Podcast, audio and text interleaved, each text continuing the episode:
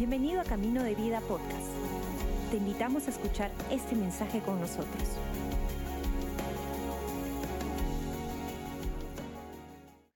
Bueno, ¿están listos para la palabra de Dios el día de hoy? Sí. Ah, yo también. Entonces voy a invitarles a que abran sus Biblias. Ah, ¿Sí las trajeron? Ah, ¿Trajeron Biblias? ¿Es una iglesia esto? ¿Sí? ¿Se, puede? abran sus Biblias conmigo a Isaías 40. Vamos a leer del último verso de Isaías 40, Isaías 40, 31. Ahora, si no tienes Biblia física, tu celular también tiene, tiene Biblia o acceso a Biblia. Ahora, si no tienes celular, es no mi problema, es otro tema, ¿no? Ya actualícete, por favor, es 2022 y celulares son básicos en la vida. Aún el Nokia más bamba tiene Biblia. O sea, no, no hay excusa, ¿ya? Eso dicho, Isaías 40, verso 31, probablemente es de mis versos más favoritos de la Biblia Ah, está en mis top 5, sin duda. Ah, depende de la semana. Amén. En fin, ¿listos? Leamos. Dice así, en cambio, los que confían en el Señor encontrarán nuevas fuerzas. Volarán alto, como con alas de águila. Correrán y no se cansarán. Caminarán y no desmayarán. ¡Wow! ¿Cuántos aman eso por, por sus vidas? Los que, aquí dice los que confían en el Señor. Ahora, quizás tu Biblia lo dice así, los que esperan en Jehová. ¿Sí, o no? Una versión probablemente es la Reina Valera. Ahora, la pregunta que, que, que yo hago, yo hice, es ¿por qué entonces aquí dice los que confían en Jehová y otras Biblias dicen los que esperan en Jehová? O sea, ¿cuál es la diferencia? ¿Por qué hay una discrepancia entre una versión y otra versión? Es que déjame recordarles, ah, la Biblia originalmente no fue escrita en español. ¿Está bien? ¿Sí? Voltea a tu vecino y dile obvio microbio, o sea, literal. Ah, la Biblia, es, eh, el Antiguo Testamento fue escrito en hebreo ah, y el Nuevo Testamento en griego por los diferentes tiempos de la, de la historia. Entonces, la Biblia aquí en este caso son palabras hebreas traducidas al español y todos sabemos de que una palabra es más que su definición. O sea, una palabra tendrá una, una, definición, pero también tiene otros significados amarrados a esa palabra. O sea, una palabra puede tener unas ramificaciones culturales, una palabra puede tener unos entendimientos, unas imágenes ah, diferentes en, cada región. En fin, aquí lo que ah, teólogos dicen es que la palabra usada para traducir a, a espera y confían ah, tiene un significado bien, bien especial. La palabra es kavá y kavá tiene una imagen de sí confiar Kavá también significa sí esperar, pero con la imagen de tomar palos del suelo, amontonarlos juntos y agarrar una especie de, soga o una, no sé, una correa y amarrarlos juntos. Literalmente uno podría decir que el significado de Kavá es atar palos juntos. Entonces, con esa imagen y esa, esa, idea cultural de cómo un hebreo lo hubiera leído hace miles de años, leámoslo de nuevo. Los que se atan juntos en Jehová tendrán nuevas fuerzas. Los que se atan juntos en Jehová van a levantarse como con alas de águila. Los que se atan juntos en Jehová van a correr sin cansarse. Los que se atan juntos en Jehová van a andar sin desmayar. No sé de ustedes, pero eso ya es otro sentido. Es otra cosa, sí es confiar, sí es esperar, pero es amarrarme. ¿Y qué significa eso? o sea, mi vida está amarrada a la de Carosi en primera fila aquí. Literal. Para bien y para mal. Amén. Mi vida está amarrada a la de mi mamá. Está acá. Mi vida está amarrada a la de mi viejo. Mi vida está amarrada a, a la de pastores como Manuel Villafana, como Martín, como Francisco. Mi vida está amarrada a la de Willy. Mi vida está amarrada a diferentes personas. ¿Y qué significa eso? Que cuando yo ande débil, me cargan. Cuando yo ando cojeando, me llevan. Cuando yo no cumplo, ellos me ayudan a cumplir. Cuando yo no llego con mis fuerzas, ellos me llevan y llego con sus fuerzas. Eso cambia todo. Ahora, cuando Carosi vaya mal, yo lo cargo a él. No lo corto. No del resondro, lo llevo también. porque Hemos decidido amarrarnos juntos en Jehová. Y así llegamos mejor a un buen final. ¿Cuántos dicen amén a eso? Yo amo eso. Es una maravilla. Y tú y yo como iglesia, tú y yo como camino de vida, ah, somos un grupo de personas caminando hacia el cielo juntos, en una misma dirección, alabando a un mismo Salvador, confiando en un mismo Padre. Y uh, hoy día creo que Dios tiene algo especial para ti y para mí. Ahora, yo ni siquiera he empezado a predicar, pero ya, déjame calmarme un poco. Y uh, ¿Puedo orar para empezar? ¿Sí? ¿Estaría bien? ¿Sí? ¿Ya empezamos? ¿Alguien dijo? No sé. Ah, pero me gustaría orar ahorita. mi oración va a ser sencillo. Mi oración es de que Dios nos hable en esta tarde. ¿Les parece? ¿Sí? Padre Santo, gracias porque eres tan bueno.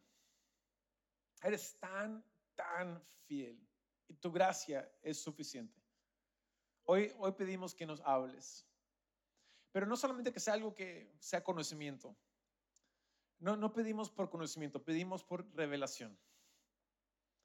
Y a que sea tu palabra dándonos una revelación para poder saber qué hacer y qué pasos tomar en los siguientes días, semanas, meses, a lo que va de este año. Háblanos Dios directamente al corazón.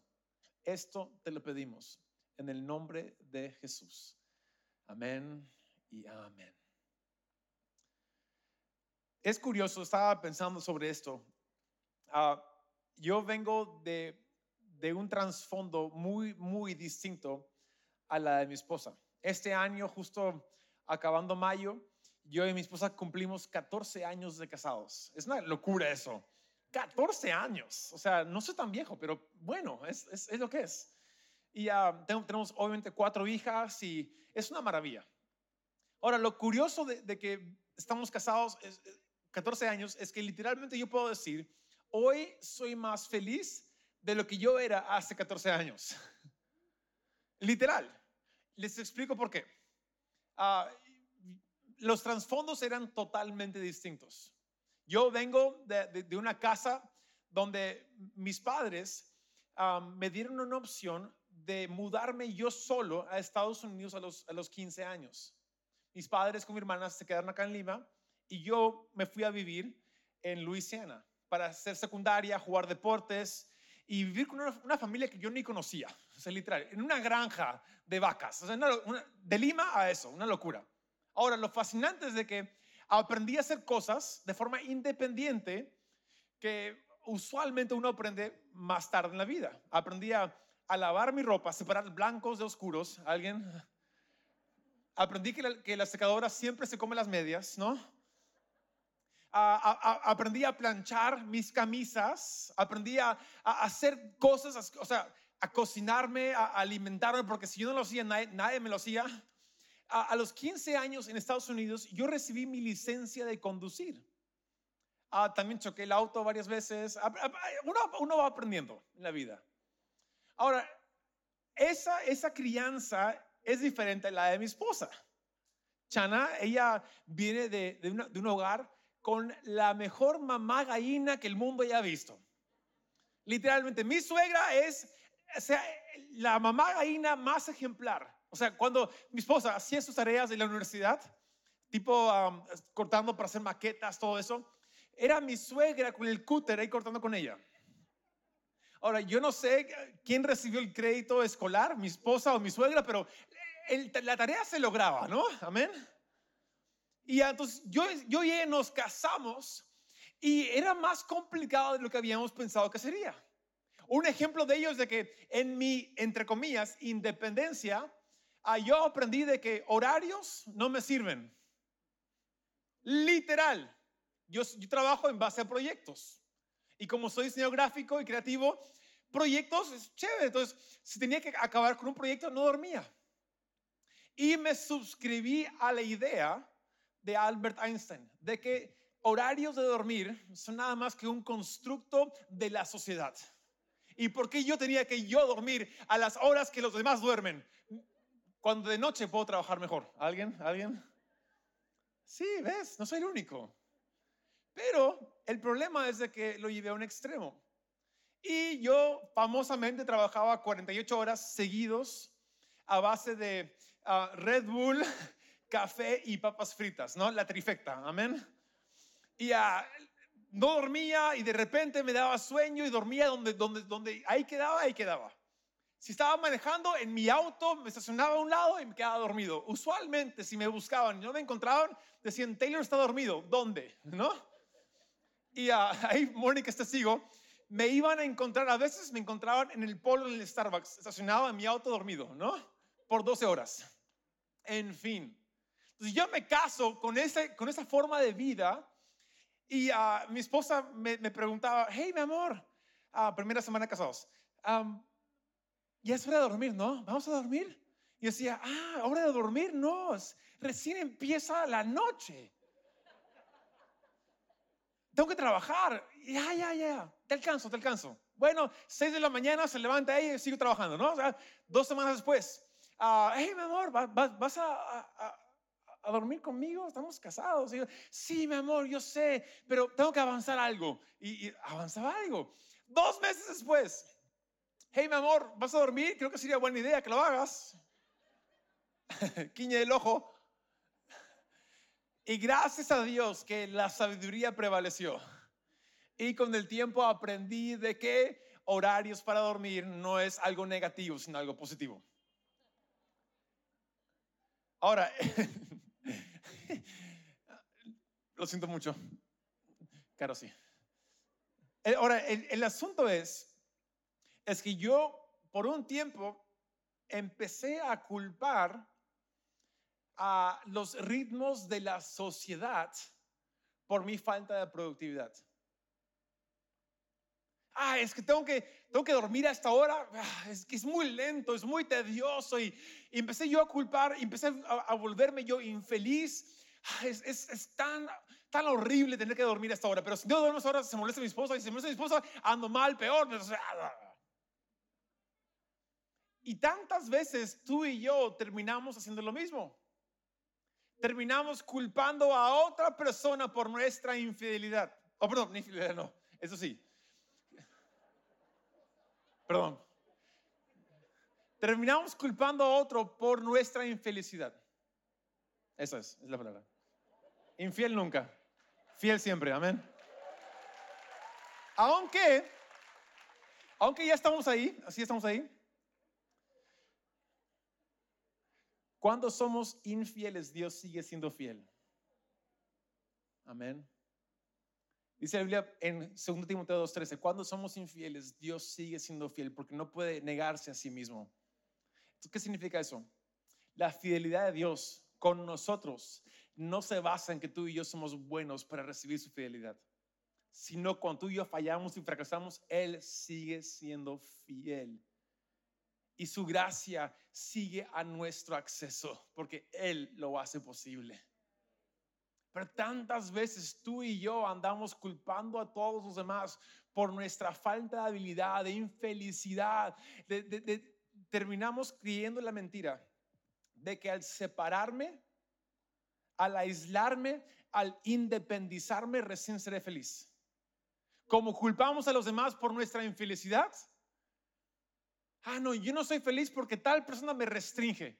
Mi jefe me, hace esto, la economía me hace el otro, el gobierno, en fin, terminamos culpando el tráfico, a la vecina, a todo el mundo por nuestra infelicidad.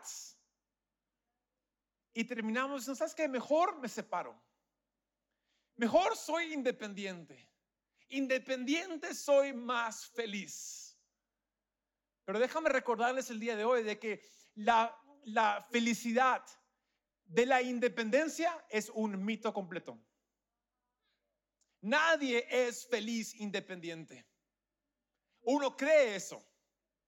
Realmente uno es más feliz cuando es más dependiente de otros. Lo pongo así, hay una frase en Camino de Vida que repetimos siempre. El matrimonio no existe para hacerte feliz. El matrimonio existe para hacerte madurar. Y más maduro eres más feliz. Hola. Burbuja reventada, ¿no? Es que realmente el mundo nos promete que independencia es el, pináculo de, la felicidad y celebramos eso como culturas. O sea, literalmente, ¿cuándo te vas a independizar? ¿No? ¿Cuándo, cuándo, ¿Cuándo vas a tú ser tu mismo ser? ¿Cuándo tú lo logras con tus fuerzas? ¿No? La canción de Frank Sinatra famosamente dijo, lo hice a mi manera. I did it my way, ¿no? Pero realmente no existe un ser humano independiente. Es un mito. Por ejemplo, ¿quién aquí nació sin vientre? ¿No? Todos hemos nacido de un vientre. Todos. Hasta ahora, ¿no? ¿Quién sabe lo que hacen con los clones y todo lo demás? Pero en fin, por ahora, 2022, todos hemos nacido de un, de un vientre. Todos, ah, todos hemos tomado leche de algún lado. Alguien nos dio leche no de bebés. ¿Alguien nos cambió el pañal? ¿Sí o no? Sí. Así, ¿No te cambió el pañal? Perdón, lo siento mucho.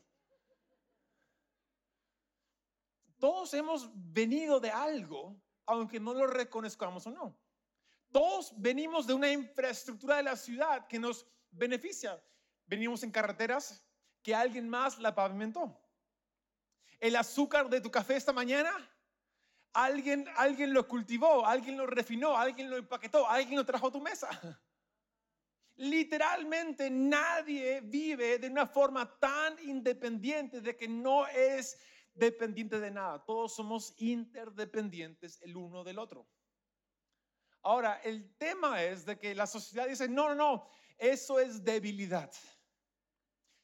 El ser dependiente es ser débil. Qué loco, ¿no? Tienes que humillarte para, para depender de otros. Y si te fallan, si te fracasan, ¿cómo lo haces? Ah? Y ahí es donde quiero simplemente recordarnos, sí, se requiere una humildad para depender de otros. ¿Por qué? Tienes que pedir ayuda. El día de hoy yo miro mi vida y tengo 41 años. Y hoy soy más feliz porque dependo más de otras personas que nunca antes en mi vida. No saben el nivel de, lo cual dependo de mi esposa. en mi esposa soy un desmadre. Amén. Literal. Hoy día, ¿sabes lo que hice hoy día? Ah, anoche antes de dormir dije, hey baby, voy a poner la alarma, ¿ya? Ah, ella odia cuando pongo la alarma. ¿Por qué pongo? Porque aprieto dormir de nuevo, ¿no? Y ocho minutos después, alarma, ¿no? Y entonces lo odia. Entonces dijo, ya, pues caballero nomás. Entonces yo puse alarma, pero puse PM, seis y media PM. ¿Alguien? ¿Sí? Entonces mi esposo hoy día en la mañana me sacude, 6 eh, y 34. Hey, mi amor, levántate. Y dije, ah, ya me ganó. Yo pensé que eran 6 y 15. Mi esposa es lo máximo. No, ya, yo ya había, yo estaría dormido ahorita mismo. Entonces yo dependo de ella tanto. Dependo de mis padres. Dependo de mi suegra. Dios la bendiga. Es una santa. Dependo de mis colegas de trabajo. Dependo de ustedes como iglesia. Literalmente hoy dependo más de gente en mi vida que nunca antes en mi vida. Y sabes que eso no es debilidad, es una fortaleza. ¿Por qué es una fortaleza? Sí, tengo que pedir ayuda de todas maneras, pero en pedir ayuda he encontrado una gracia que sobrepasa todo entendimiento. Y ahí es donde yo quiero simplemente hacerles recordar lo que dice la Biblia sobre la gracia. Dice la Biblia en, Santiago 4:6 de que Dios da gracia al humilde. podría decir, Dios da gracia al que pide ayuda. Dios da gracia al humilde y resiste al soberbio. Resiste al que no pide ayuda. Y yo soy alguien mi naturaleza humana, yo nunca quiero pedir ayuda. Si ando perdido en la calle, no te voy a preguntar cómo llego. Al... No, yo voy a tardarme 10 horas en encontrar mi destino o usar Google Maps hoy en día, gracias a Dios. Pero yo no quiero pedir ayuda, pero he aprendido de que pedir ayuda no es debilidad, es fortaleza. Y que al pedir ayuda sí requiere humildad, pero en esa humildad hay gracia. Y donde hay gracia, ¿qué es gracia? Gracia son puertas abiertas. Gracia es favor inmerecido. Gracia es llegas no porque tú eres fuerte, sino porque otros son fuertes. Y yo amo esa hora. ¿Por qué? Como dijo aquí en Isaías 40, 31, he aprendido que los que se amarran juntos en Jehová, ellos tendrán nuevas fuerzas. ¿Andas cansado? Amárrate a alguien. Los que se atan juntos en Jehová se levantarán como con alas de águilas. ¿Quieres llegar a otro nivel en la vida? Amárrate a alguien. Y vas a llegar a otro nivel que tú, no podrías llegar solo. Los que se atan en Jehová van a correr sin cansarse. Andas cansado, andas estresada, andas en ansiedad. Amárrate a alguien y vas a ver de que no son por tus fuerzas, sino porque Dios te fortalece a través de otros. ¿Quieres seguir andando sin desmayarte? Amárrate a otros y vas a descubrir algo hermoso. Es que recuerden, el diablo nos ha mentido. El diablo nos prometió de que la independencia es la felicidad, que la vida lograda es una vida independiente, pero Jesús nos enseñó de que la vida dependiente es la verdadera vida. Ah, Taylor, ¿dónde lo dice la Biblia? Ah, te explico. ¿Cuál, ¿Cuál fue el primer pecado del hombre? Adán y Eva, ¿no? Con la serpiente y el fruto. ¿Sí o no? ¿Cuál fue el pecado? O sea, decimos desobediencia, y sí, sí, pero realmente la raíz de ello, ¿cuál es? ¿Cuál es? ¿Qué le dijo el diablo a Adán y Eva? Hey, le dijo, ese, ese Dios los limita. Gracias a Él no saben lo que deberían saber, lo que les corresponde conocer. Él los limita. Entonces sepárense de Él independícense de Él. Ya no dependan de Él, porque Él no los permite conocer todo lo que deberían conocer. Yo podría decir lo siguiente, el pecado original es la independencia. Pero gracias a Dios por Jesús. Si el primer Adán falló, independizándose, el segundo Adán, Jesucristo, vino para cambiar el juego. Vino para redimirnos y enseñarnos cómo es la verdadera vida. Vemos en Juan 5:19, me encanta esto. Jesús declara, hey, no hay nada que yo hago solo. No hay nada, dijo. Él podría haber dicho, ¿sabes qué? Yo hago más o menos 50% solo porque soy Dios en la tierra, ¿no? Amén. Y 50% depende del Padre. No, no, dijo, no hay nada que yo hago solo. Más bien, no hay nada que yo hago que primero no veo al Padre hacer. Juan 5:19. Y si hay alguien en la faz de la tierra, en la, en la historia de la existencia que pudo decir, yo mismo soy, si hay alguien que pudo cantar la canción de Sinatra, I did it my way, lo hice de mi manera, es Jesús. Pero Jesús, siendo Dios, el hombre perfecto, sin pecado, si Él decidió someterse a la dependencia del Padre, si Jesús, siendo Dios, decidió someterse a la dependencia de doce discípulos imperfectos y torpes para lograr su objetivo, si Dios en Jesús decidió hacer eso, porque tú y yo no?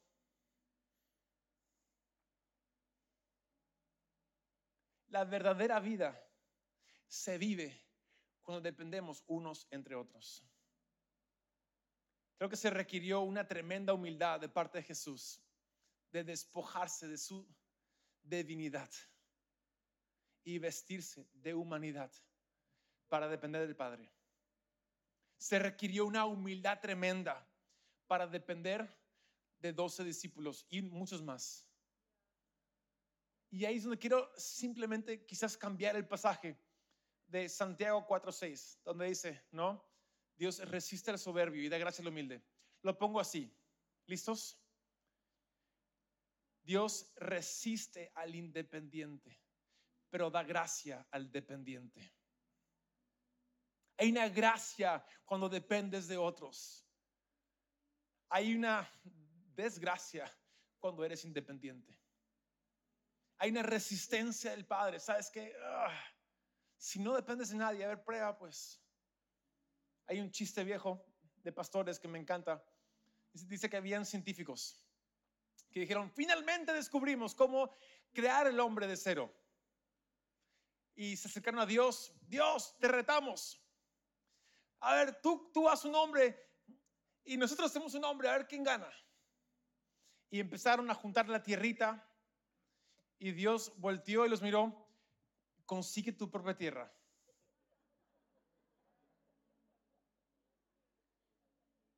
Es que de nuevo, la idea de la independencia es un mito. Todos venimos de Dios, provenimos de Él y vamos hacia Él. Y en Él recién hay el sentido de la vida. ¿Por qué luchar en contra de la dependencia del uno y el otro? Más bien dependamos más de Él y más interdependientes el uno del otro. La dependencia no es debilidad, es una fortaleza tremenda. Y como vemos en Isaías 40, 31, los que se amarran juntos, los que se atan juntos, van a tener nuevas fuerzas. Los que se amarran juntos van a levantarse como con alas de águilas a otro nuevo nivel. Los que se atan juntos van a poder correr sin cansarse. Los que se amarran juntos van a andar sin desmayarse. No importa la tormenta, la sequía, el frío, el calor, no importa lo que atravieses, tú y yo juntos llegamos bien. Y yo no sé de ustedes, pero yo no soy tan bueno para llegar bien solo. Lleguemos juntos. Ahora, ¿va a ser, va a ser difícil? 10 mil por ciento es que cuando suena bonito, ¿no? De que nos amarramos y cuando yo vaya mal, tú me cargas. Pero el problema es de que cuando alguien vaya mal, sociedad dice que estorbo. Tíralos por la borda cuando ya no te sirven. ¿O no? Sociedad dice, alguien te estorba, alguien limita tu felicidad, alguien te hace, entre comillas, infeliz, córtalos. No importa cuán grande el compromiso. Andabas casado por 30 años, te hacen infeliz ahora, córtalos. Tus hijos te hacen infeliz, ¿sabes qué? ¿Cómo se llama eso? Quítale su herencia. ¿No? Ah, no sé, tienes, tienes eh, gente contigo que nada que ver, ¿sabes qué? Tú solo eres más feliz anda, persigue tu mejor vida, ¿no? Y no es la verdad, es una tristeza absoluta. Pero cuando alguien te falla, ¿cómo haces ahora? Lo que me encanta es de que con cada vez que yo he estado frustrado con alguien, por algunas razones, o sea, quién sabe, cada vez, y yo he ido a Dios para reclamarle, hey Dios, X, Z, y, cada vez Dios a través de su Espíritu Santo me ha hecho recordar lo siguiente. Hey Taylor, ¿y cuántas veces tú le has fallado a Jesús? Dios mío, ni siquiera puedo contar con una, con, o sea, ni siquiera sé. ¿Miles? ¿Miles de miles? ¿Cuántas veces ha fallado a Jesús? Muchas. ¿Y cuántas veces Jesús te eliminó? ¿Cuántas veces Jesús te cortó? La respuesta es ninguna vez. Al contrario, cada vez que yo he fracasado a Jesús, cada vez que yo le he fallado, cada vez que he sido infiel, Él sigue siendo fiel. Cada vez que yo he fallado, Él se ha acercado aún más a mí. Cada vez que yo he fracasado, Él se ha amarrado, Él ha ajustado la correa para amarrarnos juntos cada vez más, para asegurar de que yo no me caiga más, sino que llegue bien a un buen final. Hoy en día estoy aquí delante de ustedes, no porque soy buen cristiano, sino porque Él es un buen salvador. Y podemos confiar en Él, porque Él dice, ¿sabes qué? Yo no me separo de ti.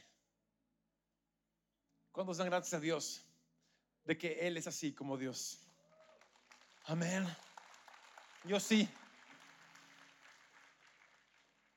Entonces, si Jesús decide amarrarse a ti y a mí, depender de ti y de mí para cumplir su causa y su propósito, ¿cuánto más tú y yo podemos también dar gracia a otros de la gracia que hemos recibido? Entonces, cuando me falla alguien, te doy gracia porque yo recibí más gracia aún. Cuando me fallas varias veces, sabes que te doy aún más gracia porque aquí tengo una fuente de gracia que es infinita. Amén. ¿Difícil? Muy. Pero la mejor vida, totalmente.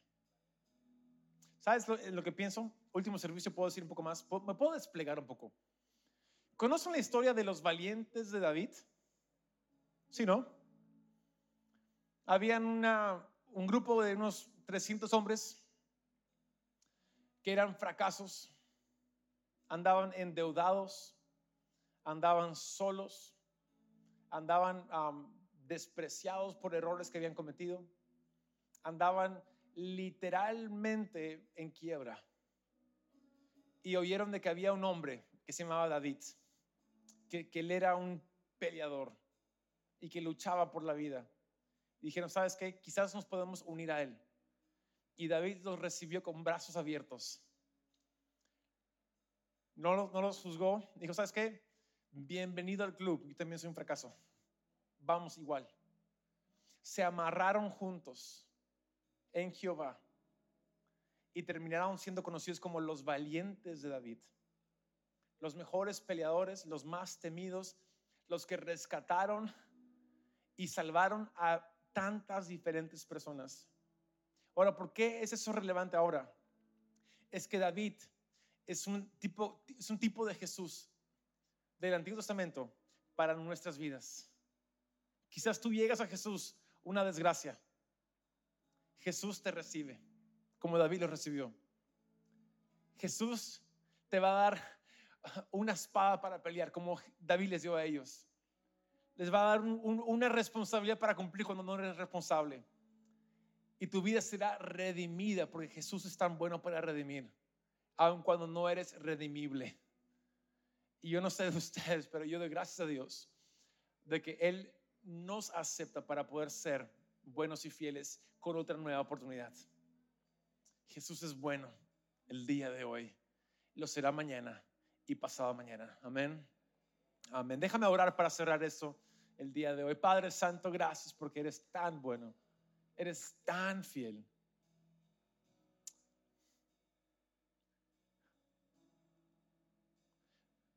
Padre, te pedimos perdón por entretener la idea de la independencia. Y, y Dios, Hoy aceptamos de que somos tan dependientes de ti, de que dependemos tanto de otras personas. Padre, rodéanos de personas que nos carguen y nos levanten. Rodea a cada uno aquí de personas que podemos también levantar y cargar. Que podamos aprender de Jesús, de que dependemos de ti como nunca antes y que también dependemos entre otras personas. para cumplir nuestro propósito. Aquí estamos, oh Padre. Gracias porque eres bueno y eres fiel. Gracias por rodearnos de gente yendo en la misma dirección, siguiendo el mismo Salvador. Hoy estamos animados en ti, oh Dios. En el nombre de Jesús. Amén. Gracias por acompañarnos. Esperamos que hayas disfrutado el mensaje de hoy. Si deseas más información, síguenos en nuestras redes sociales o visita caminodevida.com.